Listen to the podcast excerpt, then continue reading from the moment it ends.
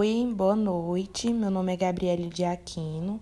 Eu estou fazendo o trabalho com a Jéssica Araújo e a gente discutiu, fizemos um resuminho e agora eu vou estar aqui falando, né, um pouquinho sobre o que a gente discutiu.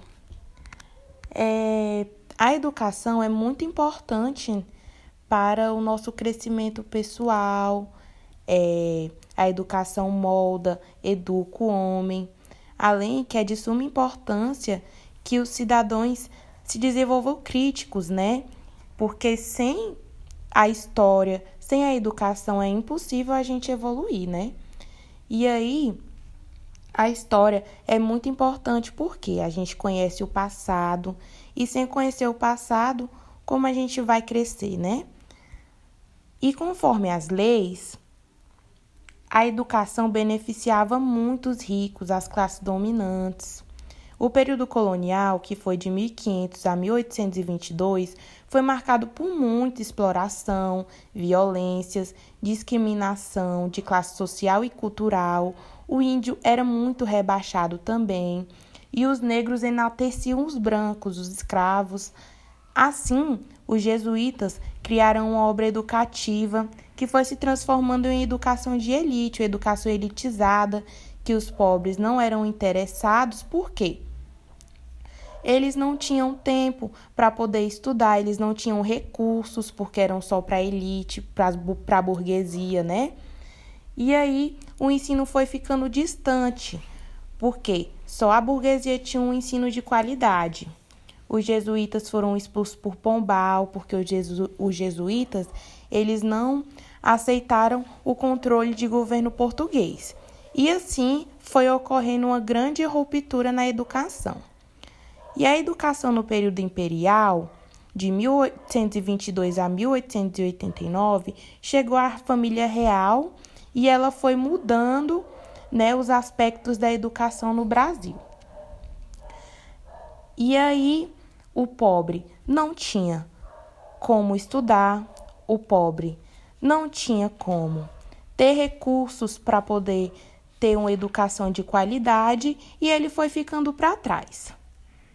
É, durante esse, essa história, né, a gente foi percebendo que somente o rico poderia estudar, poderia ter um emprego digno, poderia ter tudo, porque o pobre não tinha espaço, nem os índios, né, de poder ter um ensino digno.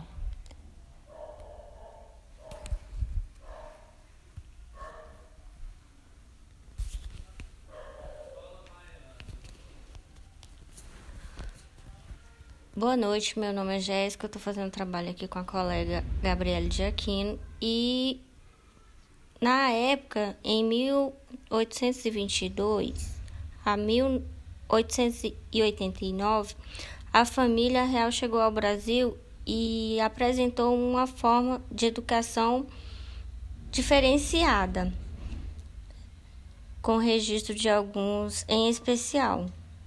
O pobre, enquanto a classe dominante, que era a classe rica, ele sim tinha é, acesso à educação.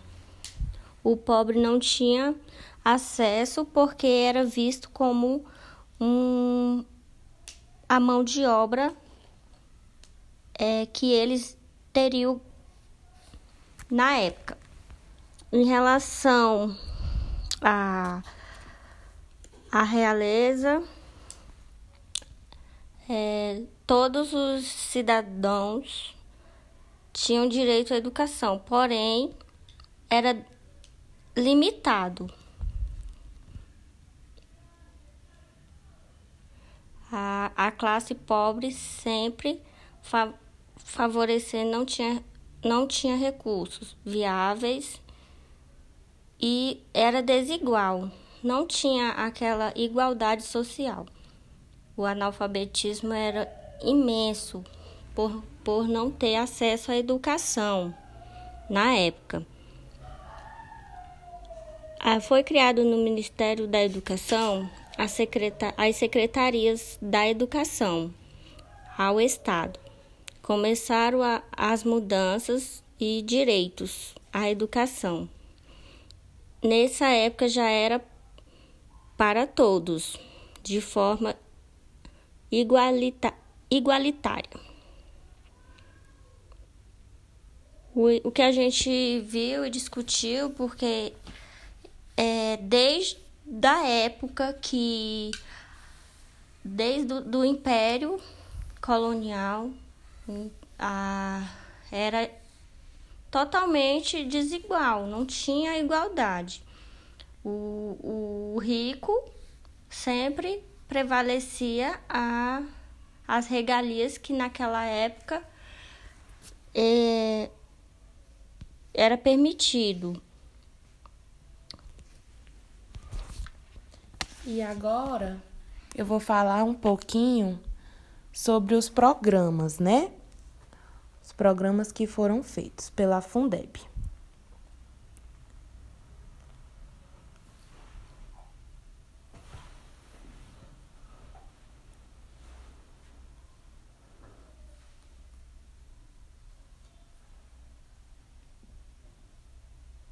Tiveram também o ensino técnico, que foi muito importante para a sociedade. E aí tiveram os vestibulares, classificatórios, é, a universidade, modelo, o modelo empresarial, as cotas, multiplicou as vagas em escolas superiores particulares então tiveram várias mudanças para melhor, né, no nosso Brasil.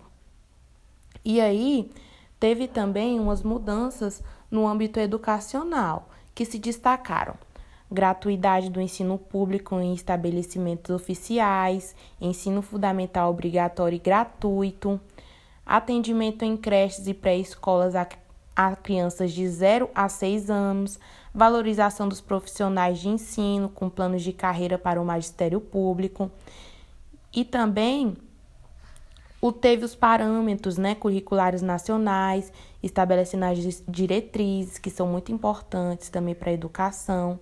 E aí teve um Fundo Nacional de Desenvolvimento né, da Educação, o FNDE.